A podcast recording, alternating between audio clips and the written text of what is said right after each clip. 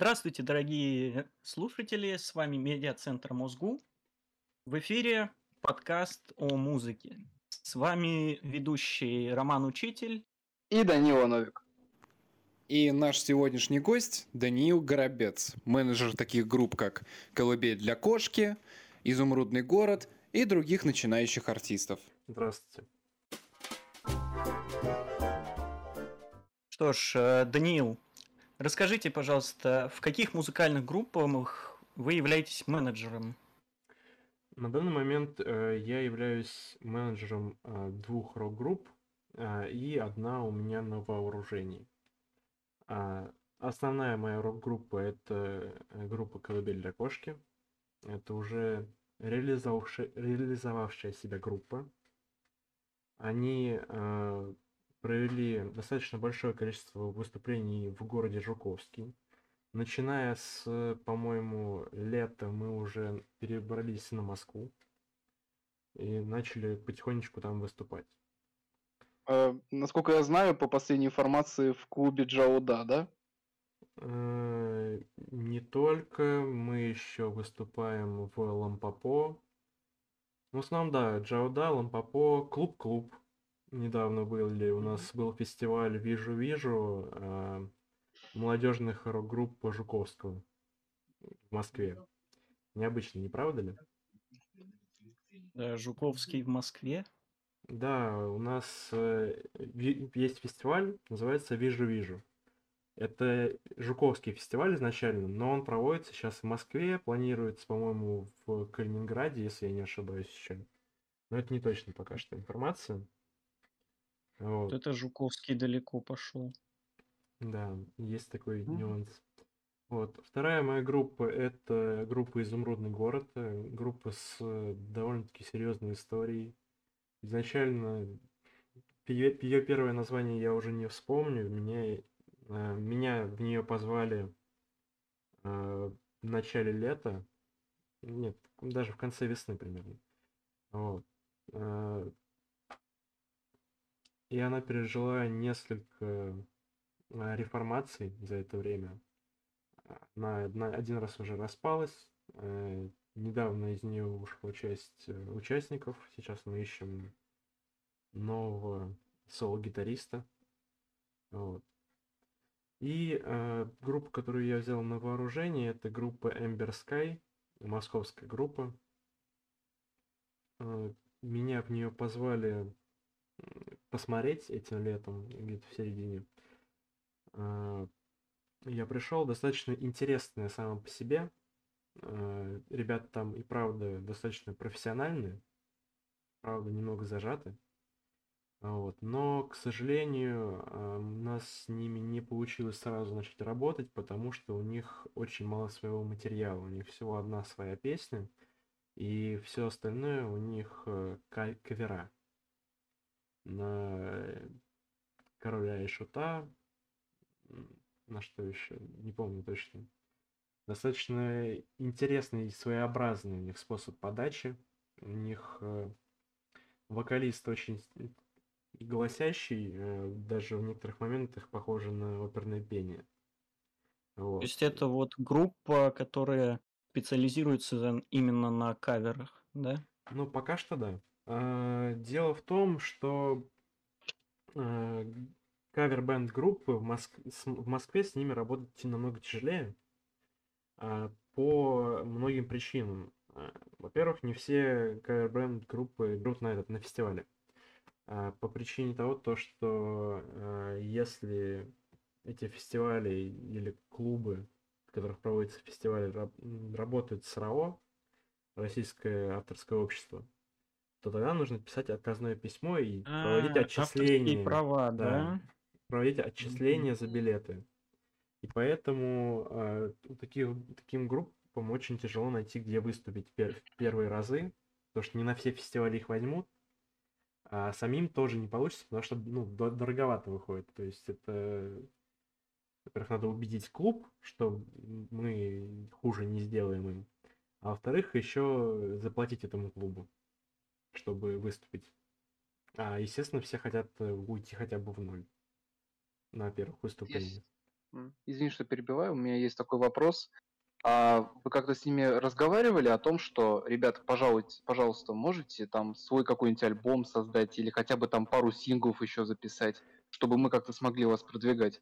Э, Когда я с ними виделся и говорил, э, мы обговорили то, что им нужно сейчас за- заниматься созданием треков, э, не- неважно какого направления, вот что лежит, то и делать. Потому что первые, первые выступления и первые композиции, они такие максимально от души, э, в них нету зажатости в творчестве, поиск э, уже жанра и направление идет дальше.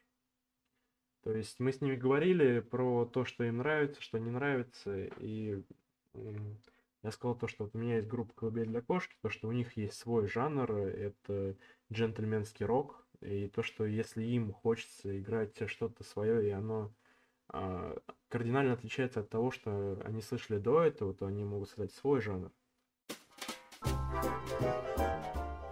Это как раз подводит нас к одному из вопросов. Э, Хотелось бы поподробнее узнать э, об определении джентльменский рок.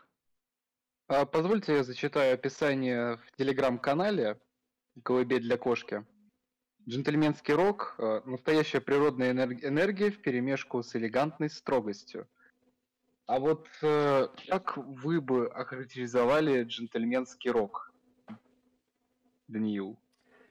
А, ну, смотрите, э, суть джентльменского рока в том, что это все еще рок, искренний, настоящий, но порой он звучит сильно утонченнее обычного рока, что придает ему некой аристократичности и благородности. Эта утонченность появляется благодаря полифонической системе построения композиции. А, Каждый инструмент может выполнять не только функцию фона для вокальной мелодии, но и сам быть мелодией. Когда таких э, мелодий становится четыре, и они все звучат одновременно, мы получаем джентльменский рок, переплетающийся друг, друг в друге. В общем, получается, знаете, как канат, э, вьющийся постоянно.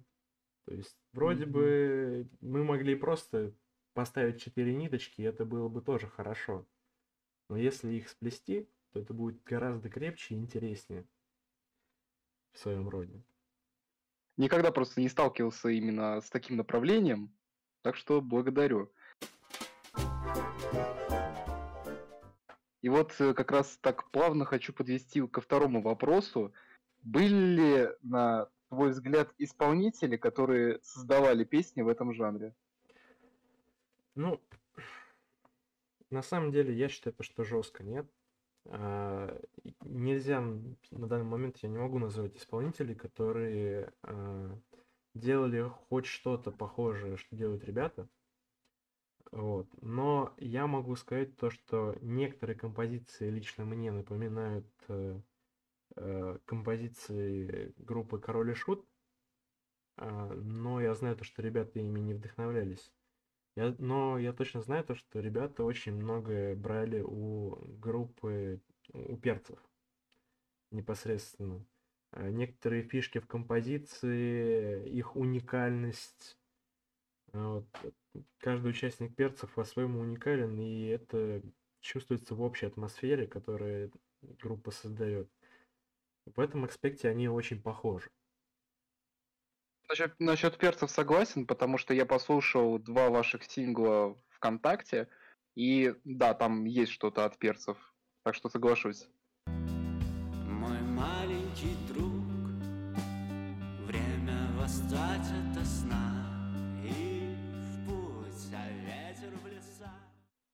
На самом деле очень интересно то, что у нас э, нету конкретного деления на сектора в группе. У нас каждый член группы может написать э, песню целиком, э, то есть прописать текст, написать э, вокальную мелодию, придумать, прописать бас, барабаны или же соло-гитару даже иногда. Вне зависимости от того, это барабанщик или соло-гитарист сделал. Вот. И за счет этого можно увидеть то, что песни хоть и схожи по стилистике, но они все разные, достаточно сильно. Вот. То есть все прописаны, пропитаны своей Ты атмосферой. принимаешь участие в написании текстов? Э, Написание текстов больше нет, чем да. В начале а, работы с ребятами они со мной очень часто советовались по поводу музыки. Я был как независимый участник. Вот. А, Независимый эксперт, получается, да? Ну, получается, да, получается так. Вот. А попозже был меньше времени, больше занятий у меня как у менеджера, у них как у исполнителей. Вот. э, И все это начало сходить на нет потихоньку. Э, Последнее, что я, наверное, делал, это э, в песне «Дом» э, придумал рифму, которую не мог закончить наш басист, который написал непосредственно эту песню.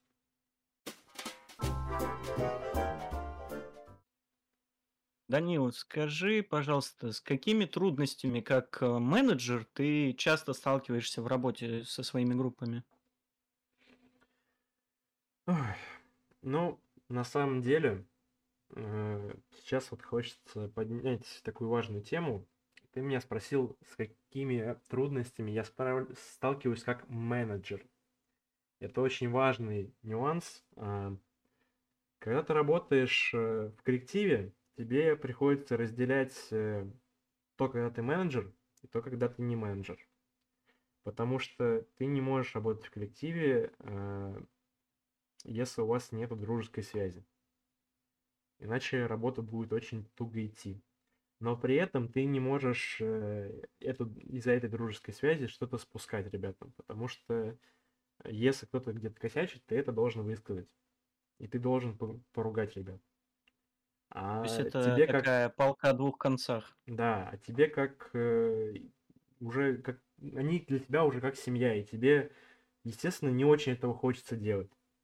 И иногда приходится быть строгим, иногда приходится обижаться даже, ну и там говорить, то, что вот я не, не могу принять э, твои действия, я считаю их неуважением к себе. Потому что Ребята обижаются? Мгм. м, я это не так часто делаю, скажем так, и не так часто это приходится делать. У меня достаточно слаженные ребята, особенно кошки. э, Они прям очень молодцы. Они весь альбом записывают без меня. э, Ни разу не присутствовал в процессе записи, при этом все достаточно на хорошем уровне. Вот. И подготовкой к концертам они непосредственно стали хорошо заниматься.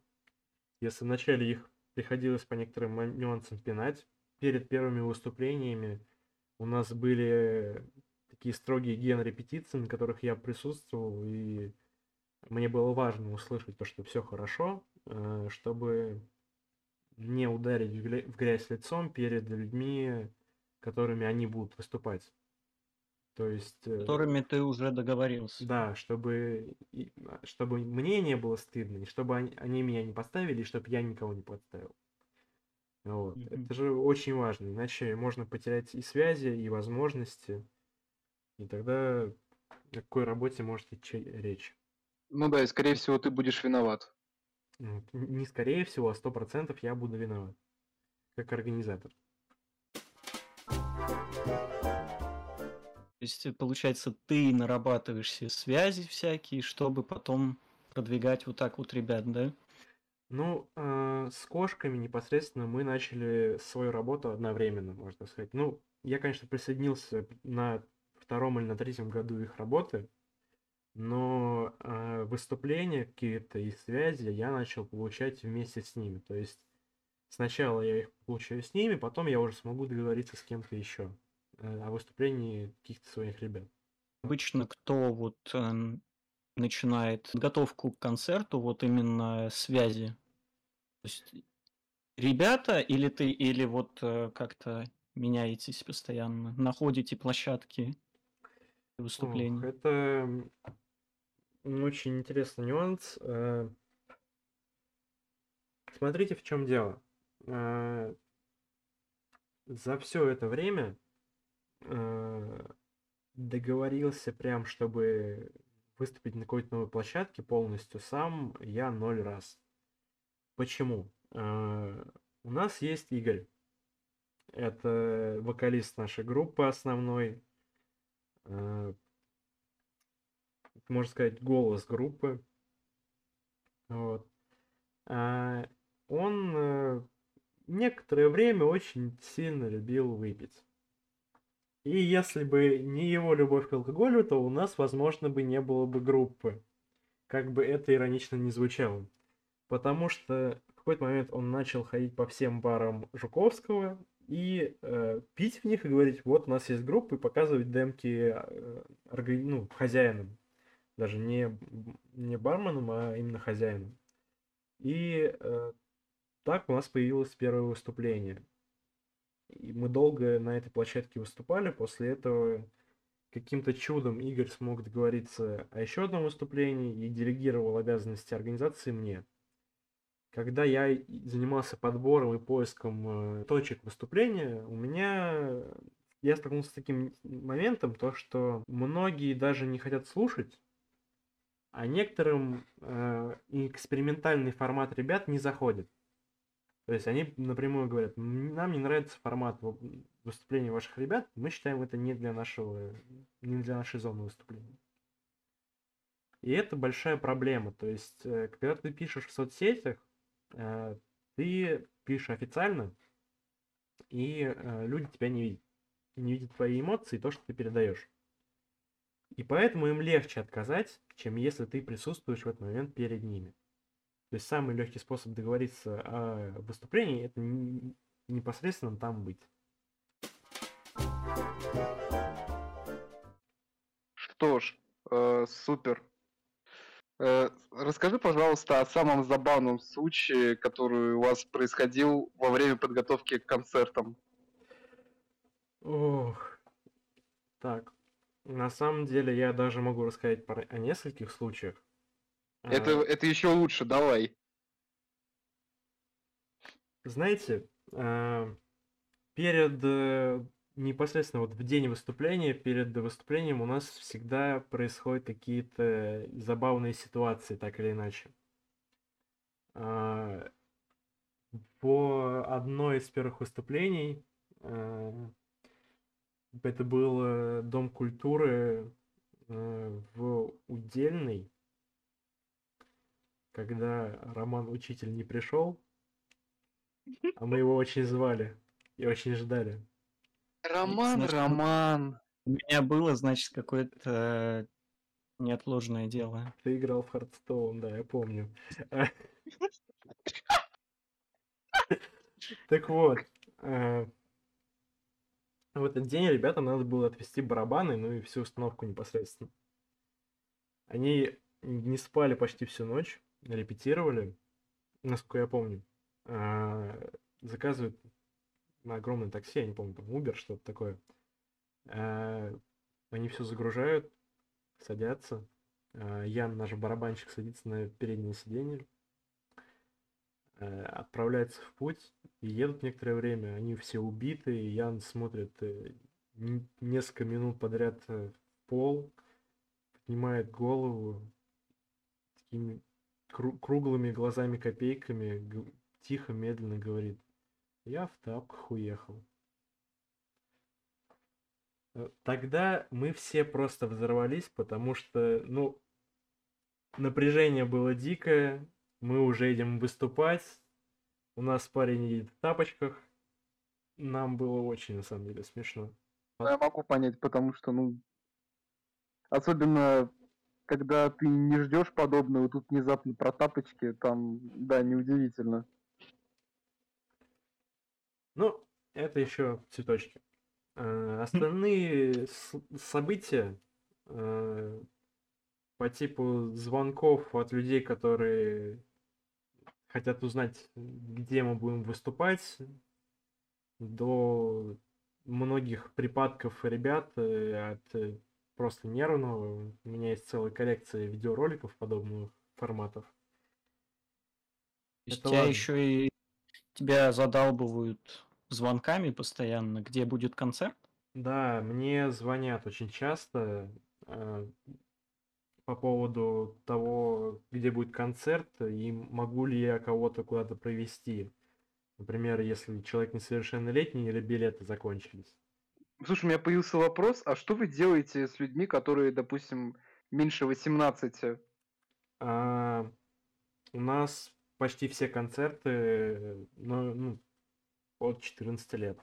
Это нигде не озвучено, но как такового ограничения у нас нет. То в очень редких случаях, если это требование бара. Или Ну, вряд ли. Ну, вот бар в это бары... Вряд ли в бары придут какие-нибудь 12-летние. Ну смотри, Ну, если это не какие-нибудь отбитые.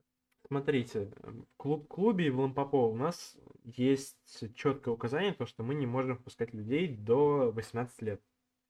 А в китайском летчике Джауда а, по определенной договоренности мы можем впускать э, э, людей несовершеннолетних. То есть э, я очень долго переписывался по, по этому поводу. Мы нашли способ, как э, сделать так, чтобы несовершеннолетние ребята могли зайти. То есть э, очень важно, чтобы мы закончили до 10 вечера. Мы доплачиваем, э, по-моему, ну, я не буду говорить сумму, но мы доплачиваем определенную сумму, чтобы начать раньше чек, чтобы начать раньше впускать народ, чтобы закончили мы до 10 и чтобы все это было до комендантского часа, чтобы они могли войти. Ну, несовершеннолетние л- ребята. Хорошо. Но по мне, э, самый забавный случай, который происходил перед подготовкой к выступлению, нас позвали на Жуковский фестиваль. Вот. И это было 23 число, э, июнь. Мы просыпаем, мы еле смогли уснуть. Мы просыпаемся, у нас должна быть репетиция, прям вот с позаранку, проверка звука и так далее.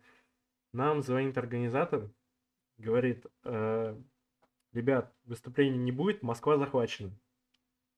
Мы ничего не понимаем, начинаем листать э, ленту коллег наших, э, смотрим новостные сводки, видим про продвижение одного очень хорошего индивида или не очень хорошего на Москву. Это уже как кому решать, Пригожин, но да. тем Уже. Пригожин, да. Э, и Это который продюсер, да. да, Да, Иосиф Пригожин. Да-да-да. Вот. э, Начинаем листать э, ленты коллег наших и натыкаемся на сводку группы «Керосиновая лавка», где они пишут «Выступление, фестиваль отменяется из-за плохих непредвиденных погодных условий». И там на, на весь день ясно плюс 25 градусов. Мы такие, да, класс. Возможно, остатки Возможно. в виде ракет. Да-да-да. Да-да, я, я только что сейчас хотел это сказать. Возможны небольшие Это дождь- радиоактивные осадки. Это дождь из э, мужиков ЧВК Вагнер. Это мужицкий дождь, аллилуйя, дождь из мужиков. Эй, эй, мужицкий дождь. И Так. насколько перенесли, получается, это выступление? А, на 10 дней, по-моему, мы там в числах в начале июля выступали уже. В числах десятых, по-моему. Я точно не помню, но мы с тобой там были. Да, я помню. Я тоже помню. Итак, э, я посмотрел у вас в группе, у вас буквально там последние почти все записи посвящены этой теме, и хочу тебя лично спросить, когда вы выпустите уже полноценный альбом, и планируете ли его в ближайшее времени выпускать? Эм, Ну, скажем так, э, если бы ты чуть внимательнее проверял данные группы, ты бы увидел то, что а, инсайт был о том, то, что альбом должен был выйти в начале этого месяца. Ну вот я как раз, не, я это знаю, поэтому я спрашиваю, ну, когда? В общем, из-за Где, непредвиденных где наш альбом? накладочек, Где? из-за непредвиденных на- накладочек небольших, а, выход альбома временно откладывается. Вот. Там ребята хотели сделать какой-то перформанс. Так, Performance artist. небольшой. Это тоже, тоже из-за какого-то мятежа или? А, да, внутреннего в группе. В общем, а, из-за проблем с- с оборудованием у нас э, некоторые файлы были удалены, и ребята их сейчас активно перезаписывают. Вот. Так что То есть они аль- думаю, альбом перезаписывают? ну не весь, там часть какие-то, я точно не знаю. А Вот. Какие-то Думаю, отдельные части. Ну да, какие-то отдельные части. Чью-то отдельную партию. Чью-то конкретно отдельную партию. Чисто там но- ноту какую-то Да, забыли. одну букву. И вот Соль. этот, знаешь, э, звук, короче, где это по тарелке ударяет, только бдынь.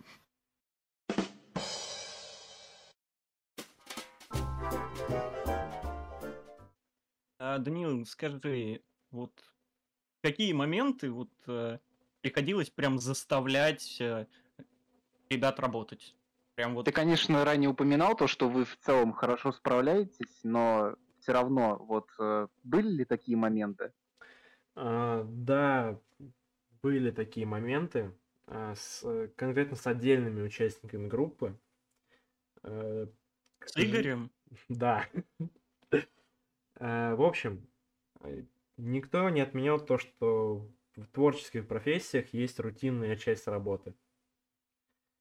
А, И был момент э, непосредственно с Игорем, например, то, что он не,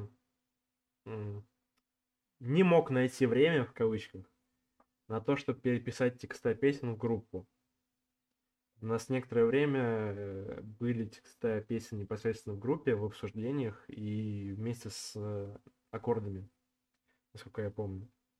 На данный момент э, сейчас этого нет, потому что мы переделаем оформление сообщества, делаем его более лаконичным и удобным для зрителей. Вот. Но э, у меня же еще есть несколько групп. Вот. И группа Изумрудный город, э, несмотря на то, что они лапочки, э, но они все-таки деточки. Там изначально было очень невзрослый состав, скажем так. Сколько лет участникам группы? Э, На данный момент самый младший участник 18 лет, но еще летом это было 15. А, то есть и Минимальный ушел кто-то, да, 15 лет? С ними, конечно, проблем в плане того, что заставить было побольше в некоторых нюансах. Э, Но э, с них спрос поменьше, потому что у них на тот момент не было выступлений. То есть у нас была подготовка к выходу в свет, скажем так. И на данный момент эта подготовка продолжается, потому что группа успела распасться и пересобраться несколько раз. Слушай, а были моменты, когда прям приходилось пинать участников, такие работайте, работайте, что вы сидите? Ну, прям такого нет, но все-таки приходится ребят в некоторых моментах ограничивать. Там, если они хотят пойти покурить, то такой, нет, чувак, чаще, чем раз в час это слишком убивает продуктивность там или еще что-то. ну, Вы идете со мной. Да, вы пойдете курить только со мной. Да. А они жалуются на то, что ты как-то не так распределяешь финансы, ты все-таки менеджер. Тиран.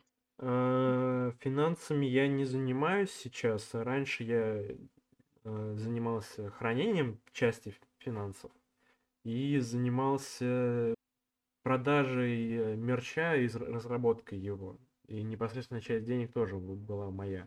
Но э, финансовой частью вопроса на самом деле я не занимаюсь. Какое место ты занимаешь в группе сейчас? А, в группе «Колыбель для кошки» а, я занимаюсь организацией крупных проектов и проектов извне. А, В основном.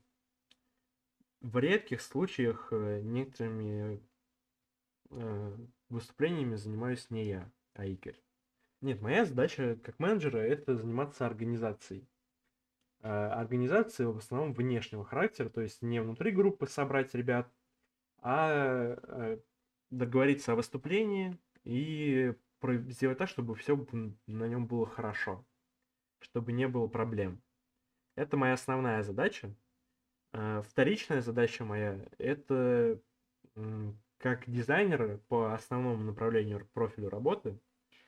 э, Я, я делаю часть афиш, я делаю э, оформление некоторое, э, и иногда мы собираемся с Аркашей, это соло-гитарист группы, и с ним мы занимаемся продумыванием того, что будет делать группа дальше, к чему она дальше стремится какие нюансы нам нужно сделать.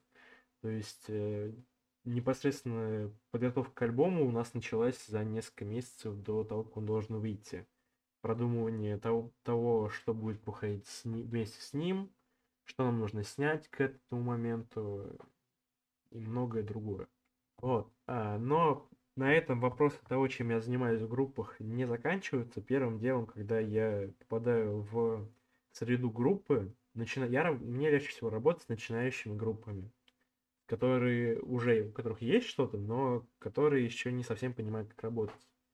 Потому что э, первым делом нужно спросить, для чего они это делают, какая цель э, их э, коллектива. Потому что когда я Чего они пришел- хотят добиться. да, когда я пришел в Ember Sky, э, я спросил, а какая ваша цель? А что меня переспросили, то есть цель, да, вы хотите выступать в Ледовом, вы хотите выпустить альбомчик, вы хотите стать известными и богатыми, вы хотите уехать за границу, что вы хотите получить от э, вашей деятельности? На что мне толком ничего не смогли ответить, поэтому в основном мы пока что не стали работать, поставили цель пока что просто написать треки. И я сейчас выдерживаю время, когда они смогут найти постоянного себе гитариста, и мы с ними сможем нормально работать начать. Основная моя задача с молодыми группами — это дать им а, нормально реализоваться. А, Когда у них появляются идеи, я подсказываю, как это можно сделать, говорю, какие есть варианты и что для этого потребуется и выстраиваю э, структуру в группе, потому что все-таки, когда ты приходишь в такие коллективы, коллективы работают как дружественные. Они не понимают, то, что должна быть система, и то, что без этой системы работать будет сложно. Что ж, э, хотим сказать большое спасибо нашему гостю, э, Данил Романович. Спасибо вам огромное за такую интересную беседу. А будущим музыкантам или тем, которым нужно раскрутиться, мы можем сказать то, что к данному человеку, если вы обратитесь, то у вас все будет хорошо. Спасибо, что были с нами. До свидания. До новых встреч! Мой ключ потерялся где-то в пучине Забыл